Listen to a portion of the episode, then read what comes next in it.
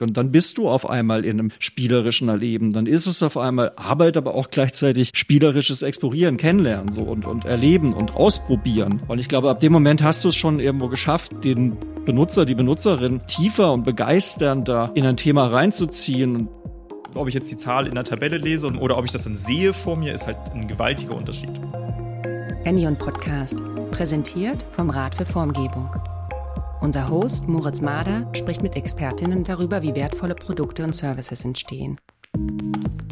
Herzlich willkommen zum Enion Podcast. Wir sprechen heute mit Wir Design und zwar genauer mit Sven Köppel und Lukas Linden. Herzlich willkommen.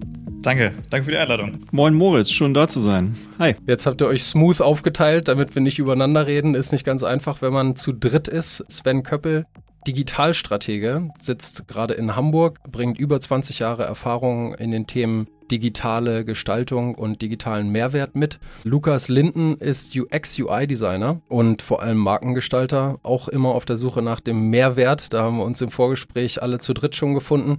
Und wir wollen heute über den Mehrwert mit Hilfe von 3D sprechen. Also, sehr spannende Runde. Ich freue mich drauf. Und zu Beginn wollen wir so ein klein bisschen den Weg hin zu 3D verstehen und was 3D überhaupt heißt. Also, sind das 3D-Modelle? Ist das was abscannen? So, was verstehen wir unter 3D im Internet? Ja, also der Weg zu 3D, ich sag mal, in der digitalen Kommunikation ist ja schon also ein relativ langer, weil natürlich begonnen hat alles mit einer sehr einfachen zweidimensionalen Darstellung von Webseiten. Also wenn man sich so ganz früh zurück an das Internet der 90er Jahre erinnert, dann waren das Word-Dokumente mit Links. So, nichts weiter. Und wenn man ganz ehrlich ist, dann hat sich das bis heute auch nicht wirklich wahnsinnig verändert. Wir sind jetzt vielleicht so auf dem Niveau von, ich vergleiche das immer mit diesen Zeitungen aus Harry Potter, also wo so ein bisschen Text steht und die Bilder ein bisschen bewegt sind und es letztendlich aber immer noch relativ lineare Informationsarchitekturen und Strukturen sind. Gut, Klar bewegt sich ein bisschen mehr, manchmal geht's von links nach rechts oder überlagert sich und so, aber am Ende ist das doch eine relativ klassische Informationsdarstellung, Informationsarchitektur, die wir da visuell zumindest immer noch sehen. Und der Weg zum 3D ist meines Erachtens eben vor allem ein Aufbrechen von dieser Struktur, von diesem Linearen in dem Sinne, ähm, hin zu einer explorativen Welt, die ich erleben kann, die ich erfahren kann, wo ich aber auch im Grunde freier bin in der Bewegung und freier bin in der Auswahl von was kommt als nächstes, was passiert als erstes und wo gehe ich hin? Und das ist so das Spannende und das finde ich auch aktuell gerade eins der, der spannendsten Gestaltungs- und Designthemen so im digitalen Raum, nämlich wie dieser Wandel vollzogen wird und wie, äh, was das auch bedeutet für Menschen, die Kommunikationsabsichten sozusagen zum Ausdruck bringen wollen oder Menschen irgendwo hinführen wollen, Wissen vermitteln wollen, Gefühle vermitteln, Emotionen vermitteln, Menschen zu etwas bringen, dass sie etwas tun, was wir natürlich ja auch in der Marken- und der Marketingkommunikation ja auch als Aufgabe Aufgabe haben. Und das, das ist ein Umdenken und das ist ein ganz spannendes Umdenken, vor allem, glaube ich, aus der Betrachtung eines Gestalters, äh, Lukas, oder? Was sagst du? Nee, total. Also, wenn man vielleicht auch nochmal so ein bisschen zurückgeht zu den Anfängen, sage ich mal, von Smartphones. Gerade bei Apple hatten wir am Anfang diesen Skeuomorphismus. Es wurde versucht, die dreidimensionale Welt irgendwie auf eine, auf eine zweidimensionale zu packen. Ähm, da wurde viel mit Texturen und Tiefe gearbeitet. Das wurde ja dann sehr schnell, also sehr schnell, aber nach ein paar Jahren abgelöst durch dieses klassische Flat-Design, was ja jetzt auch überall eigentlich Verwendung findet. Man, man kriegt es ja immer mit, dass das gerade so alte Marken mit viel Historie wir zurückgehen zu diesen, also das Zurückgehen, aber den Schritt gehen in diese wirklich super flatte Welt mit klaren Farben, Kontrasten. Aber was jetzt schon seit irgendwie ein, zwei Jahren langsam passiert, ist, dass wir zurückkommen zu diesem Skeuomorphismus, dass, dass es wieder losgeht, gerade mit AR-Geschichten, die jetzt viel passieren, dass man, dass man die UI-Elemente oder die User Experience nicht nur aus, aus einer Flat-Sicht betrachtet, sondern dann auch probiert, okay, wie, wie können könnte es aussehen, wenn wir das versuchen, in 3D darzustellen. Und das sind jetzt natürlich erste Ansätze und da geht es dann irgendwie um, um Icons oder um, um User Interfaces, die sich dann irgendwie 3D ähm, verlagern oder vielleicht sogar auf, auf eine Sichtweise, auf eine Mausposition, mal jetzt ganz plump gesagt, reagieren. Aber das sind diese ersten Anfänge, wo es jetzt natürlich in den nächsten Jahren noch viel, viel weiter geht. Und, und gerade da stehen wir, glaube ich, vor ja, eine großen Herausforderung, dann wirklich ganze Style Guides, ganze Marken auf diese 3D-Ebene zu heben. Mhm. Keine Angst vor Skoimorphismus und äh, anderen Fachworten. Wir wollen das heute alles ganz konkret aufbohren, weil, ja, Lukas, wie du gerade sagst, die Dreidimensionalität ist ja irgendwie schon immer da. Ich verbinde damit immer so das Hook-Coburg-Logo, ne? Oder diese Pseudomaterialitäten von iOS 3, wo dann alles auf einmal irgendwie so, ja, so halt versucht hat, 3D auszusehen. Das heißt, 3D ist schon lange möglich, ist schon lange ein Begleiter auch von, von vielen technologischen Entwicklungen. Sagen wir, ich bin Unternehmerin und äh, frage mich, ja, was muss denn jetzt da 3D sein? Meine Homepage ist auch irgendwie noch eher wie ein Word-Dokument. Sven, tut mir leid, ne? das hat sich bei uns auch nicht groß verändert. Wo äh, glauben wir denn, muss, muss was passieren? Weil, oder, oder was machen wir denn im Internet, wo 3D vielleicht einen Mehrwert haben könnte? So eine 70er-Jahre-Frage. Und los. Naja, aber sie ist, die ist, das ist eine sehr richtige Frage. Also bloß weil man es kann, muss man es ja nicht machen. So, und es muss ja wegen dem nicht zwangsläufig irgendwo ein wertschaffend sein. Aber ich glaube, in dem 3D-Kontext, also im Erleben von dreidimensionaler gestaltetem Raum, ergibt sich schon eine recht große Palette an Vorteilen, die da drinnen steht. Also wir haben das zum einen in diesem ganzen, in dem ganzen Extrem, in diesen ganzen Virtual Reality Räumen, wo es zum Beispiel schon sehr lange darüber Erkenntnisse gibt, dass zum Beispiel das Vermitteln von Informationen, das Lernen in solchen Räumen einen viel höheren Lerneffekt hat als das ähm, Lernen rein über, ich sag mal, Lesen oder sowas. Also es ist, ist auch nicht umsonst, dass Meta damit im Grunde in der Werbekommunikation sehr viel macht, mit diesem schönen Beispiel, dass man als Schulklasse eben jetzt nicht mehr liest, wie Cäsar im, im römischen Senat sozusagen erstochen wird, sondern man steht praktisch daneben dran. Und das hat natürlich nochmal eine ganz andere Form von emotionaler Bindung an diese Situation. Also jetzt abgesehen von dem, muss ja jetzt kein Attentat sein, aber einfach die, die pure Form des Erlebens, das wirkt aufs Gehirn anders. Man hat im Grunde, man verbindet dieses Erlebnis viel stärker mit einer Emotion und wenn du einen trockenen Geschichtstext liest oder wenn du eine gut gemachte HBO-Serie siehst, die dich emotional triggert, an was erinnerst du dich eher? Also ich kann alle Häuser von Game of Thrones noch, aber leider wenige Konferenzen aus dem, aus dem 19. Jahrhundert noch aufzählen, so weil mir einfach der emotionale Bezug fehlt. Und das ist tatsächlich eine Erkenntnis, dass in VR, in so dreidimensionalen Räumen, das gewährleistet wird, dass eben die Emotionalität dann den Lerneffekt gemeinsam mhm. steigert. Und das ist natürlich schon mal ein sehr praktischer Mehrwert, weil ich natürlich als Unternehmen ja auch das Interesse habe, meinen Mitarbeitenden zum Beispiel Wissen zu vermitteln. So, und da gibt es auch schon sehr interessante Beispiele dafür aus dem Bereich, das nennt man dann auch so schön Serious Gaming, wo es dann wirklich darum geht, ganz konkrete Lernerfahrungen, die für äh, Mitarbeitende relevant sind, also Schulungen, praktisch Jobschulungen, sozusagen in solchen dreidimensionalen Räumen vorzunehmen, um Mitarbeitende vorzubereiten, was kosteneffizienter ist, weil ich sie eben nicht irgendwo hinbringen muss. Also es gibt dann ein ganz gutes Beispiel von so einer Lern-App, wo man das, das Fehler identifizieren und reparieren auf einer Windkraftanlagenplattform offshore lernt. Da kommst du halt auch mal nicht mal so eben hin, so. Das kannst du jetzt eben von zu Hause im Wohnzimmer in Castro Brauxel machen, musst dafür nicht irgendwie erst auf einen Hubschrauber und irgendwo hinfliegen. Das ist so ein Feld, wo das natürlich ein wahnsinniger Vorteil hat. Aber ich glaube, dieser Schnittpunkt oder dieser Kernpunkt dieser Emotionalisierung von Erlebnis, dass das ein Schlüsselpunkt ist, weil das natürlich auch im Markenerlebnis, in der Markenkommunikation ein ganz wichtiger Punkt ist, den wir ja immer wieder versuchen mhm. zu schaffen. So.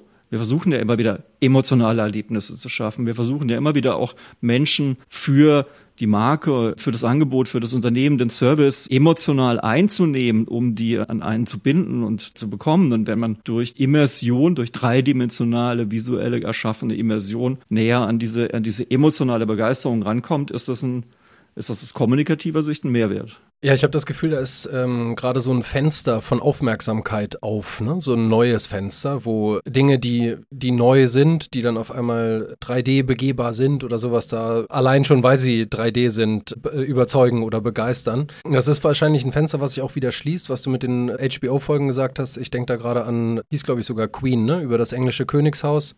The Queen oder so, wo ich das auch nach und nach weggeguckt habe, aber mich an die vielen Zusammenhänge jetzt auch nicht mehr unbedingt erinnere. Also ich glaube, auch das wird sich mit der Zeit erschöpfen. Und es soll kein Glaskugeltalk werden, was jetzt äh, das nächste große Ding ist, sondern vielleicht mal äh, an dich, Lukas, die Frage, wie fühlt sich denn das Gestalten für VR, AR oder auch Mixed Reality an? Und äh, vielleicht kannst du auch die drei Bereiche mal so ein bisschen aufdröseln, dass wir mal ein bisschen klarer haben, worüber wir sprechen. Das große Ding ist bei gerade VR, AR und XR, was ja Virtual Reality, ähm, Augmented Reality, was man ja so kennt, wenn man irgendwie sein Smartphone irgendwo hinhält und man schaut sich dann an, ob das neue Sofa ins, ins Wohnzimmer passt, farblich, oder halt auch Mixed Reality, was wir zum Beispiel mit der HoloLens, ähm, was ja viel im ja, so Schulungsbereich, gerade bei Enterprise-Lösungen, gerade noch Anwendung findet. Aber genau, gerade bei VR-Experiences dafür zu gestalten, ist auf jeden Fall nochmal was ganz anderes, weil es nicht mehr diese Fokussierung gibt auf einen Bereich. Wir haben beispielsweise in der Website oder auch bei der Zeitschrift ist es ganz klar, hier passiert es in diesem Rechteck, was wir haben, da ist alles drin. Wenn wir jetzt aber in so eine, in so eine virtuelle und eine 3D-Welt gehen, haben wir natürlich immer so die Gefahr, so ja, ich kann mich auch umdrehen und dann sage ich, ciao, schön, was du da an die Wand gemalt hast, aber ich gucke mir lieber da den Wasserfall an oder so. Und da geht es halt dann viel mehr darum, weniger mit, mit starren UI-Elementen die Person zu leiten, sondern durch so Touchpoints, durch visuelle Cues, durch vielleicht auch auditive Hinweise, die Nutzer zu bewegen, diese Reise oder diese Experience zu durchlaufen und dadurch auf, so auf diesen emotionalen Punkt anzugehen. Also zum Beispiel heute hier bei V-Design hatten wir heute eine DSGVO-Schulung. Ist jetzt nicht das Spannendste, sage ich mal. Ähm, natürlich super wichtig. Das ist halt auch so eine ganz klassische, ich, ich schaue mir das irgendwie an, ähm, habe so eine 2D, habe danach irgendwie ein Quiz und dann wird gesagt, ja, hast du bestanden, cool. Aber alleine das könnte man ja natürlich auch viel, viel anfassbarer und, und erlebbarer machen ähm, über so einen 3D-Raum. Und das ist natürlich so eine ganz, das sind so niedrigschwellige Sachen oder so, so ganz banale Schulungen und ganz banale Sachen, die jeder irgendwie machen muss. Warum nicht dann in eine Experience packen, die sich dann auch jeder behält, weil es ist, ist halt super wichtig, das Thema. Und dann muss man vielleicht auch einfach schauen, gibt es vielleicht ein anderes Medium, was diese Informationen besser rüberbringt. Mhm. Ich würde an der Stelle jetzt gerne auch mal ganz kurz auflösen, weshalb wir hier zu dritt sprechen. Dann ergibt sich nämlich das holistische Bild für unsere Zuhörenden. Sven Köppel ist mit seiner Erfahrung nah am Marketing, Grenzbereich zum Sales, äh, als Digitalstratege eben jemand, der immer einen Blick auf äh, den Mehrwert im Digital und die Frage, wie Kommunikation jetzt mit diesen neuen Medien gelöst werden kann. Und äh, Lukas Linden als äh, UX-UI-Designer und Markengestalter eben insbesondere mit der Frage, wie das nutzerzentriert bzw. markentypisch passieren kann. Und meine Wenigkeit würde ich da nochmal so als Produktbrille äh, mit draufwerfen oder auch noch Verstärkung der Mehrwertsicht. Ich habe jetzt in der Vorbereitung eine Seite angeguckt, die ich hier gerne mal empfehlen würde. Es sind auch super viele Links unten zum Durchklicken, wenn ihr euch da noch ein bisschen konkreter umschauen wollt. Eine Seite, die ich mal gesondert hervorheben möchte, vielen Dank auch für die Links, Sven und Lukas, ist saveyour.world von WWF. Und da muss ich jetzt gestehen, da habe ich viel zu viel Zeit drauf verbracht. Ich hätte niemals irgendwie so eine PDF runtergescrollt und mir das alles durchgelesen, aber das hat so echt reingezogen und, und eingesaugt. Und da mal, ja, vielleicht Frage an dich, Sven, wenn, wenn das so die, die Zukunft ist, wie, wie macht denn der mittelständische Schlosser dann demnächst seine Homepage? Das ist eine gute Frage. Ob das die Zukunft ist, weiß ich nicht. Ich bezeichne die Zeit, in der wir aktuell sind, immer so ein bisschen als die Steinzeit des Metaverse, in der wir uns gerade befinden. Also wir sind da noch relativ am Anfang und die von dir angesprochene Plattform ähm, des WWF, was ja eine, eine, Spendenplattform ist, wo, vielleicht muss man das erklären, wo man praktisch ähm, als Avatar durch eine Welt geht und lernt, welche Aktivitäten der WWF denn in welchen Umweltschutzbereichen betreibt und ähm, gleichzeitig auch die Möglichkeit hat, dort direkt über, ähm, über NFTs, wenn das noch so ist, das war es zumindest zu Beginn, direkt eine Spende auch zu machen und im Grunde auch der, die Spende direkt zuzuordnen, also zum Beispiel der Entfernung von Blei aus den Weltmeeren oder sowas. Und das ist sehr eindrücklich gemacht, weil das optisch sehr, sehr imposant ist. Es ist eine dreidimensionale Welt, durch die man geht, wo ein riesiger Wal als Skulptur aus Müll aus dem Meer ähm, zu sehen ist, der über einem schwebt. Das ist schon sehr beeindruckend. Und was du sagst, äh, spiegelt das ja wieder. Dich hat das im Grunde ja gecatcht. Also dich hat dieses, du hast dich mit diesen Themen auseinandergesetzt. Es ist natürlich auch ein sehr zugängliches Thema, weil es ein sehr wichtiges Thema ist, was jeden angeht. Das ist halt jetzt nicht die Produktbeschreibung von einem, von einem Bauteil, so, was ein Special Interest ist, aber die Mechanik ist ja dennoch dieselbe. Also du hattest Lust, dich mit dieser Information auseinanderzusetzen. Du bist mehr eingetaucht in diese Welt. Sie hat dich mehr, mehr gefangen genommen oder mehr, mehr reingezogen und hat dich im Grunde durch das auch die Bereitschaft geschaffen, viel länger mit den Inhalten auseinanderzusetzen. Und ich glaube, das sind so Learnings, die wir mitnehmen müssen in die nächste, in die nächste Stufe und überlegen, wie kriegen wir das denn jetzt auch in andere Kommunikationsanlässe hinein übertragen, die eben jetzt nicht so einfache Marketing-Themen sind oder so, so shiny-Themen oder, oder Themen, die uns alle betreffen, sondern dann wirklich auch B2B-Kommunikationsthemen. Und auch da gibt es mit Sicherheit Anwendungs- und Beispielsfälle. Also sei es jetzt auch einfach die, die Art und Weise, wie zum Beispiel Produkte inszeniert werden. Also ich kann mir schon gut vorstellen, dass auch über schon, was es ja schon relativ lange gibt, das digitale Twin, also das die dreidimensionales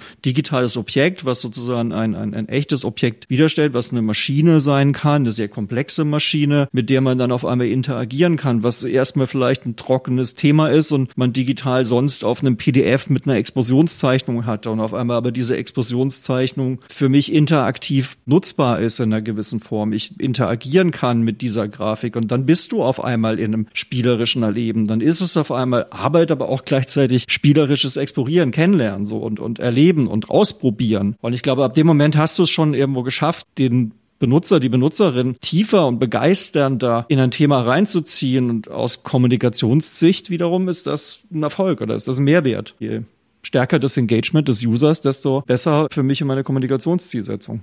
Wir sprechen heute leider nicht über Gaming, wobei die Grenzbereiche nicht mehr wegzudiskutieren sind. Ne? Also wenn man da durchläuft, ich weiß nicht, ob es die Unreal Engine ist oder was da technisch zugrunde liegt, aber es fühlt sich halt wirklich an wie ein total hochwertiges Spiel, was dann einfach durch eine Homepage aufrufen auf meinem Handyscreen erscheint. Und ich kann da auch ohne viel zu lernen dann sofort durchlaufen und das erleben. Also wie gesagt, ich habe mir ein paar andere Seiten auch angeschaut, die waren eher so ein bisschen dröge. Also wenn dann Räume so leer sind oder sich wenig bewegt oder das einfach so ein bisschen aussieht wie, ja, so, so ein recht schlechtes 3D-Modell, auch mit so ein bisschen äh, banalen Texturen, dann kann das auch sehr schnell dröge wirken und man denkt, Mensch, hätten sie mal lieber eine einfache Homepage gemacht mit ein paar guten Fotos oder ein paar guten Videos. Hätte wahrscheinlich besser die Geschichte Geschichte rübergebracht. Vielleicht nochmal mit Blick auf die Gestaltung ähm, von Mehrwert. Ja, was, was sind denn dann die Profile von morgen, die ich jetzt in meinem Unternehmen brauche? Soll ich jetzt Game Designer einstellen? Soll ich äh, Markenstrategen suchen, die mir neue Narrative schaffen, äh, meine, äh, meine Markenstory irgendwie als Gaming-Welt zu beschreiben? Oder was meinst du, Lukas? Also ich glaube, dass gerade dieses Game Design, was du angesprochen hast, und auch gerade das damit verbundene Storytelling und, und Userführung werden nochmal richtig an Wichtigkeit gewinnen. Ich kann mir auch vorstellen, dass es dann da auch bald, äh, sehr, sehr bald irgendwie so, so schöne Mixberufe gibt zwischen UI, UX und so einem Storytelling Game Design Geschichte. Zum Glück ist ja gerade mit Unreal Engine oder auch Unity sind die Programme ja inzwischen auch so einfach zu nutzen. Also da, da baut man irgendwie innerhalb von 15 Minuten hat man da schnell eine Welt hingesetzt, wo man durchlaufen kann, mit tausend Tutorials, die da auch gleichzeitig im Programm laufen. Also das ist ja wirklich sehr nahbar und schnell machbar. Ich glaube, dass sich da gerade neue Rollen ergeben so ein bisschen. Aber jetzt, wir zum Beispiel intern bei V-Design haben auch einen 3D-Artist, der uns da natürlich unterstützt und der da auch gerade viel baut ähm, an, an so 3D-Modellen, aber auch ähm, in Unity Dinge aufbaut, ähm, Demos baut, die man sich dann anschauen kann. Also gerade in diesem Bereich ist es immer immer sehr schwer, das auf, einem, auf einer klassischen PowerPoint irgendwie rüberzubringen. Also wie, wie das dann am Ende wirkt. Weil das funktioniert einfach nicht. Man muss es irgendwie sehen und machen und, und fühlen auch. Und deswegen ist es auf jeden Fall wichtig, jemanden zu haben, der das irgendwie schnell umsetzen kann, diese Ideen, die jetzt zum Beispiel von, von Sven kommen dann. Wie gesagt, ich glaube, da entstehen neue Rollen gerade. Wenn ich da was anmerken darf, noch, ich bin auch überzeugt, dass neben der visuellen Gestaltung an dem Punkt, glaube ich, dass dem Storytelling eine extrem wichtige Bedeutung zugemessen wird. Und das, also ich glaube, man kann das nicht 3D-Raum ohne Spiel, Gaming irgendwo sprechen, weil letztendlich da ist es schon lange Realität. So, da machen wir das schon sehr lange und da ist es auch schon sehr ausgereift. Also es ist ja wahnsinnig, wie sich die Spielewelt entwickelt hat die letzten Jahre. Ich zock, seit ich irgendwie, seit ein Commodore C64 rausgekommen ist, spiele ich Computerspiele und Konsolen. Und das, es ist ja unglaublich, was für eine, ähm, eine Storytelling-Power da drin steckt, aber eben auch, wie es anders funktioniert, weil das eben nicht, weil das halt sequenzieller gedacht ist, weil das halt viele kleine Geschichten, die zusammen eine große Geschichte ergeben und nicht mehr halt, da steht ein Über uns Text. So, und den, der fängt halt an, gegründet 1862 und dann ist da halt die Story und dann ist halt fertig so. Das ist halt von, von A nach B ähm, durchzulesen und eine lineare Information, sondern der der Konsument oder der, der Betrachter baut sich halt Erkenntnis zusammen, Stück für Stück. Und jeder Schritt dahin, jede Sequenz irgendwie ist aber auch unterhaltsam. So, und wenn man das schafft, diese Form der Geschichten erzählen und der, der Storyaufbaus, die man eben aus Spielen, aus narrativen Spielen kennt. Also ich rede jetzt nicht von reinen Jump-and-Run-Spielen, die im Grunde halt nach dem Spielprinzip rein funktionieren, sondern wirklich erzählende Spiele. Wenn man das schafft, im Grunde in den digitalen Erlebnisraum reinzubekommen, auch dann glaube ich, und wiederhole mich dann, auch dann schaffen wir es noch mehr emotionale Bindung, noch mehr Begeisterung, noch mehr Kraft im Grunde in, in unsere Experiences reinzubekommen. Und dann bist du wieder bei Mehrwert aus der Perspektive des Senders. So, und, und auch des Empfängers, weil der Empfänger und Entertainment. Machen wir es gerne mal ein bisschen äh, konkreter. Ihr habt ja bei Wir Design jetzt äh, auch schon die ein oder anderen Themen, die zum Teil eben noch nicht im Detail spruchreif sind. Wir hatten aber gesprochen in der Vorbereitung über einen CI-CD Style Guide, also das eben äh, das, was man braucht, um an der Marke arbeiten zu können des Unternehmens, was dann eben auch unterschiedlichen Akteuren zugänglich gemacht wird im Unternehmen, jetzt nicht mehr nur als PDF oder als äh, Asset-Download-Seite oder sowas zur Verfügung steht, sondern da gibt es jetzt irgendein neues Element von, von, ich sag mal wieder ganz, ganz alt hergebracht, 3D oder so. Äh, was hat euch dazu gebracht, Sven? Also mit welchem Mehrwert im Sinn habt ihr das eingebracht? Und jetzt sagst du bestimmt wieder emotional zu aktivieren und zu begeistern. Aber sag's ja, gerne mal nee, ein bisschen. Ähm, ja, auch. Ich sag's, versuch's mal Ohne zu viel zu verraten, ist mir klar. Ist ein bisschen ein Drahtseilakt. Ja. Also ich muss, glaube ich, ein bisschen ausholen, aber wir sind noch gut in der Zeit. Ähm, als Marken- und Designagentur ist natürlich ein großer Aspekt unserer Arbeit ist auch Management von Brand Assets. So, das heißt, wir haben im Grunde eigene Software dafür, ein eigenes äh, Brand Management Hub und das ist ein großer Teil unserer Arbeit. Adaption von Corporate Identity auf neue Touchpoints, Pattern Libraries, Design Libraries. Dieses ganze Thema ist ein großer Teil, was viele Menschen bei uns beschäftigt. Und im Zuge der Diskussion mit den Kolleginnen vor allem aus dem Bereich, wo wir über diese was kann uns 3D denn bringen, kam natürlich irgendwann auch der Punkt auf, naja, ich meine, wir machen ja auch viel Style Guides für dreidimensionale Objekte, nämlich Messebau zum Beispiel. Also in der Markenkommunikation ist Architektur im Messebereich schon ein großes Thema. Und je größer das Unternehmen, desto ausufernder kann dann auch so ein Style Guide am Ende des Tages sein, weil das eben von der kleinen Jobmesse bis zu einem großen Event sozusagen sein kann. Und dann haben wir angefangen rumzuüberlegen, so, okay, wie kriegen wir denn da im Grunde auch ein Mehrwert hin, weil so ein Style Guide, der wie er jetzt früher war, da hast du halt so ein PDF und dann musst du da halt auch so eine Ableitung draus machen. Das ist es ja auch selbst jetzt nicht mehr, sondern das sind ja lebendige Systeme. Also so ein UX Style Guide in Figma, das ist ja im Grunde nutzbar. Das ist ja direkt schon etwas, mit dem man arbeiten kann. Und das Gleiche wollten wir dann eben auch schaffen für den dreidimensionalen Raum und zu sagen, wie kriegen wir das denn übersetzt, dass wir die Architektur sozusagen so nutzbar machen, dass wir sie auch im Grunde, dass du sie konfigurieren kannst, dass du praktisch in den Raum gehst und dir deinen Messestand zusammenbaust. So, aus den verschiedenen Elementen, aus den verschiedenen Möglichkeiten, die du hast. Also du konfigurierst in einem dreidimensionalen Raum und du ziehst dir eine VR-Brille auf und stehst halt drin. So, und das ist halt nochmal was anderes, als wenn du dir das auf dem PowerPoint anguckst und sagst, jo, da kannst du jetzt das Teil und das Teil zusammen kombinieren, das wird schon gut aussehen. Und da fanden wir, das ist ein sehr konkreter Mehrwert. Und mit Sicherheit emotionalisiert es dich auch, wenn du da drin stehst. Aber der Hauptpunkt ist, du kannst es dir halt besser vorstellen. Und ähm, da hast du natürlich dann auch schon mal schon mal den Vorteil, dass du halt auch weißt, was du dann nachher im Grunde auch dann real sehen wirst und wie sich das an, wie sich das darstellen wird. Kurze so. Verständniszwischenfrage. Vielleicht in deine Richtung, Lukas. Ist das in den Terminen dann tatsächlich so, dass man diese VR-Brillen aufhat? Weil die verhindern ja, dass man sich dann noch im Raum sieht. Da tauchen ja dann alle so ein klein bisschen ab. Ist das dann wirklich so, dass äh, eure lieben Kunden und, und Vertrauten dann gemeinsam in den VR-Raum eintauchen im Termin? Und ich finde, ich klinge schon wieder wie 1900 Grünkohl, aber so ist das halt mit neuer Technologie. Äh, in der Tat gibt es solche Meetings und gab es auch schon, ähm, wo wir dann zusammen mit, dem, mit äh, unseren Kunden in VR-Räume reingehen. Das Schöne ist ja, dass man sich dann durch diese Plattform, die es ja gibt, sich dann auch in diesem VR-Raum treffen kann. Also das ist, bedeutet ja gar nicht, dass man sich räumlich trennt, sondern man, man trifft sich halt dann woanders in einem Raum. Und was natürlich dann noch, was dann halt gerade, was Sven angesprochen hat, sowas wie, wie Messebau viel, viel schneller macht zu argumentieren. Also wenn ich, wenn ich so einen Messestand baue und sage dann, okay, hier, wir treffen uns uns kurz auf diesen Messestand und, und schauen uns den zusammen an und dann, dann reden wir darüber, ob das also passt. Und wir haben jetzt hier die Dimension und hier, wir könnten da noch was hinstellen und hier haben wir unseren Kaffeeautomaten und so. Und dass man das zusammen begeht, das gibt natürlich eine viel größere Nahbarkeit und auch ein viel besseres Feedback zu Dingen, also da wird dann auf einmal über Dinge gesprochen, die wahrscheinlich sonst gar nicht so klar geworden wären. So Designgeschichten, wie dann etwas aussieht im Raum oder wie Sachen zusammen eine Komposition erstellen aus einem bestimmten Blickwinkel, den man aber in der PowerPoint gar nicht hat, weil da sieht eher alles 2D aus, man hat so technische Zeichnungen.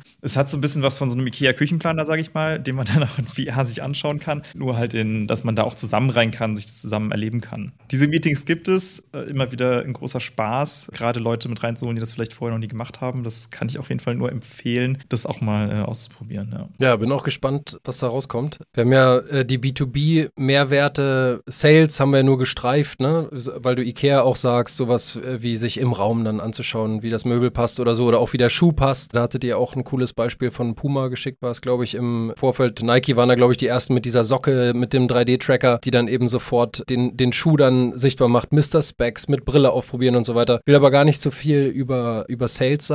Äh, auch nicht so sehr über Fehlervermeidung, obwohl ich das auch einen total spannenden Case finde, ne? dass man halt sagt, hier, Achtung, selbst ungeschultes Personal äh, kann man jetzt dann irgendwas reparieren lassen oder so, äh, weil das eben assistiert passiert. Weiterer Fall ist ja äh, sicherlich sowas wie Schulung. Und da hattet ihr jetzt in der Vorbereitung mhm. äh, über Onboarding noch gesprochen. Und das fand ich jetzt auch super spannend, gerade mit Blick auf Personen, die ja vielleicht auch an unterschiedlichen Standorten sind. Was dürft ihr denn über dieses laufende Projekt erzählen? Inhaltlich natürlich nicht so viel, was da passiert, aber grundsätzlich, um was es geht, können wir natürlich erklären. Auch da wieder, das wird äh, kurz, muss ich kurz einen Schritt zurücknehmen und vielleicht unser Verständnis da nochmal kurz darlegen. Als dieses ganze Thema mit dem Metaverse-Diskussion vor zwei Jahren so losging und dieses Ganze irgendwie gehypt war und das ganze Thema mussten, haben wir uns natürlich auch hingesetzt und haben gefragt, okay, boah, wie, sehen wir das und so und was bedeutet das? Und das beschleunigt jetzt bestimmte Punkte, so wie das, was wir heute sprechen, nämlich Dreidimensionalität als Design, aber das ist bloß ein Teil davon. Genau. Und was bedeutet das für uns als Marken- und Designagentur? Und wie stehen wir dazu? Und wo finden wir denn da auch wirklich Sinn drin für uns und für unsere Kunden vor allem? Und haben da für uns so ein kleines so eine kleine Vorgehenslogik entwickelt, dass wir sagen, so ja, wir würden das wahrscheinlich so von innen nach außen betrachten. Also wenn ich jetzt praktisch in diesen tollen Cases zu denken, dass man jetzt in Decentraland irgendwie da so eine Bank hin, so eine Filiale hinbaut, die keiner anguckt, außer Link die Presse. Ist auch unten. Ähm, und so. Link ist auch unten, wollte ich nur einwerfen. Sorry. Mhm. Das sind natürlich immer tolle Beispiele so, aber wir kommen da ja eher so aus einer Perspektive, wie schaffen wir, wie gesagt, echt einen Mehrwert so. Unsere Kunden sind eher aus dem Mittelstand, viel B2B und wir sagen dann, nee, fang doch erstmal an, so, so interne Prozesse, die du hast, zu virtualisieren oder zu dreidimensionalisieren und Erlebnisräume zu bauen. So. Und das Onboarding ist einer, ein Case, das natürlich sehr perfekt eignet dafür, denn es ist ja der Moment, wo man neue Mitarbeitende im Grunde von seiner Firma, von, von sich, von seiner Kultur, von seiner Persona, von seiner Unternehmenspersona sozusagen begeistern muss. So, und da bin ich wieder, und ich will es jetzt nicht nochmal zum 20. Mal wiederholen, man hat einen emotionaleren ähm, Zugang und, ein, und schafft im Grunde über Immersion einen Raum, in dem die Bereitschaft des anderen vielleicht auch größer ist, sich auf etwas einzulassen und nutzt dann im Grunde neue Form des Geschichtenerzählens, neue Form der Inszenierung. Und das ist ein ziemlich safer Bereich, weil das ist eine Anwendung, das kann eine Experience sein, die ich baue, eine Erlebnis-Experience in VR ich schätze das auf oder es ist dann, die Person macht das, die erlebt das, sie lernt was über das Unternehmen und die kriegt eben den Eindruck. Und ich positioniere mich natürlich auch noch ein bisschen als modern damit. Ne? Das darf man ja auch nicht vergessen. Ähm, Im Vergleich zu dem Unternehmen, was jetzt vielleicht eine PowerPoint rumschickt und sagt, ja, lies mal durch, da steht unsere Unternehmensgeschichte drauf und auf der Webseite ist noch so ein Zeitstrahl, den du dir angucken kannst. Auf der anderen Seite ermöglicht es eben dem Unternehmen dann auch mal die, die die ersten Gehversuche da drin zu machen und erstmal die ersten Erfahrungen zu sammeln in einem relativ sicheren Space. Also wir haben das so Safeverse genannt in die Richtung. Also so eine sichere, sichere Form des Metaverse, bevor man da irgendwo rausgeht damit, oder? Genau. Und da ist, wie gesagt, das Onboarding aus der Perspektive ein sehr zugänglicher Case oder zugänglicher Anwendungsfeld, was man dann ja auch Stück für Stück öffnen kann. Wo du jetzt gerade eben von Sales auch gesprochen hast, wo du ja sagen kannst, du kannst im ersten Schritt machst du das, um sich zu treffen mit Mitarbeitenden, Kollaboration zu machen. Im nächsten Schritt machst du Onboarding und ähm, erzählst eine Geschichte an neue Mitarbeitende. Im nächsten Schritt machst du ein Treffen, wo du über deine Produkte sprichst und lädst zum Beispiel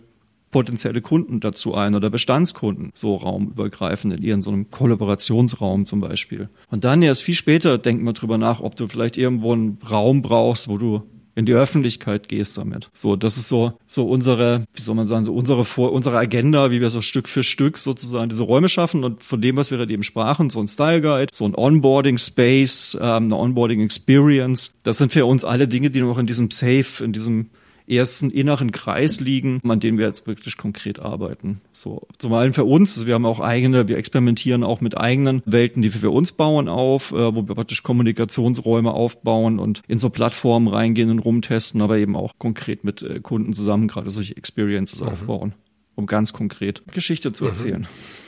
Lukas, hast du noch einen Blick hinter die Kulissen der Onboarding-Welt? Ja, vielleicht nur mal ganz kurz, was denn so Dinge sind, wo der Vorteil liegt. Also das ist die große Frage, warum sollte ich jetzt hier meine, meine schöne, meine schöne Schulung in, ins Dreidimensionale ziehen? Was, was bringt mir das? Oder vom Dreidimensionalen, sagen wir mal, direkt in, ins VR rein. Ähm, und der, der ganz große Vorteil ist einfach, dass wir, dass wir Dinge visualisieren können, die es sonst für uns als, als Menschen immer sehr schwer zu visualisieren, visualisieren sind. Ähm, also jetzt gerade, ich spreche von irgendwie großen Zahlen oder Flächen, Mengenangaben. Also das sind halt so Dinge, wenn ich irgendwie sage, ey, wir haben letztes Jahr 20 Millionen Hektar Land bestellt, was weiß ich. Das kann sich ja niemand vorstellen. Niemand hat eine Vorstellung davon, wie, wie groß das ist. Und das kann man halt einfach sehr, sehr gut visualisieren und dadurch macht man auch nochmal so eine Bindung auf so eine, zu, dem, zu dem Unternehmen. Oder das ist ja nicht nur bei Onboarding, sondern das hat dann auch bei Schulungen und ähm, was auch wir Design natürlich viel macht, sind so gerade Geschäfts- und Nachhaltigkeitsberichte, wo ja auch immer über so große Zahlen gesprochen wird, die dann irgendwie im letztes Jahr passiert sind, die dann irgendwie so schön visualisiert sind in ein paar Tabellen. Hier ist ein schöner Barchart, aber vorstellen, was das jetzt bedeutet, bedeutet wirklich, wir haben, weiß ich nicht, 100 Millionen Schuhe verkauft, jetzt mal beispielsweise,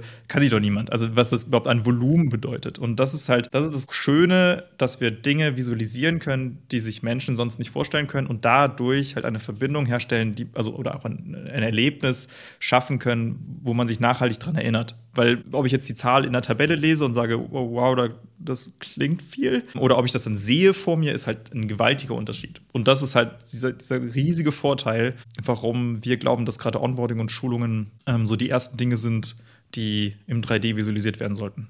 Vielen Dank. Ich habe gesprochen mit Sven Köppel und Lukas Linden von V-Design. Und die drei Erkenntnisse, die ich für mich so da aus diesem echt sehr, sehr interessanten Gespräch ziehe, sind auf jeden Fall emotionaler zu aktivieren und zu begeistern. Das verdient, glaube ich, echt einen eigenen Punkt, Sven, du lachst. Ähm, wir haben ja über den Mehrwert äh, von 3D gesprochen und ich glaube, überall da, wo wirklich emotionales Aktivieren notwendig ist, vielleicht bei großen Rebranding, Relaunches oder Aktivitäten, wo mit neuen Produkten vielleicht auch auf neue Zielgruppen zugegangen werden soll oder sowas, ist das durchaus schon äh, valide, allein darüber äh, als neue Medienform dann die Einflugschneise zu wählen. Punkt zwei da habe ich mir notiert als Erzählung. Das finde ich ein super spannendes Feld, dass die Erzählformen sich einfach verändern. Also diese lineare Denkweise ähm, in Zukunft nicht mehr funktioniert, dass das sequenzieller werden muss, dass dadurch aber auch wieder Frage nach dem Mehrwert Dinge, die vorher einfach spröde waren oder, oder nicht zugänglich, dann plötzlich vorstellbar werden, wie du gerade beschrieben hast, Lukas. Ist auch was, wo es sich lohnt einzutauchen. Und äh, Punkt drei, wo ich echt jede und jeden nur einladen kann, ist, sich das alles einfach mal ein bisschen anzuschauen, auf sich wirken zu lassen und diese Begeisterung äh, zu erleben, weil das, das Experimentieren damit, wir hatten über das Wir-Design Safe-Verse gesprochen, das tut erstmal nicht weh und die Chancen sind wirklich enorm. Ich danke euch herzlich und freue mich auf die vielen Ergebnisse, wenn ich, wenn ich die dann endlich mal sehen darf, die jetzt gerade geköchelt werden bei euch. Herzlichen Dank. Danke dir für die Einladung. Ja, vielen Dank fürs Gespräch. Wie immer dürft ihr uns natürlich gerne sowohl direkt kontaktieren, äh, zum Beispiel über LinkedIn. Äh, Sven Köppel und Lukas Linden sind da zu finden. Die Profile haben wir auch unten nochmal angehängt. Und wir würden euch auch gerne einladen, wenn ihr Fragen, Feedback oder generelle Rückmeldungen habt, die direkt an unsere E-Mail-Adresse, nämlich endion.gdc.de zu schicken.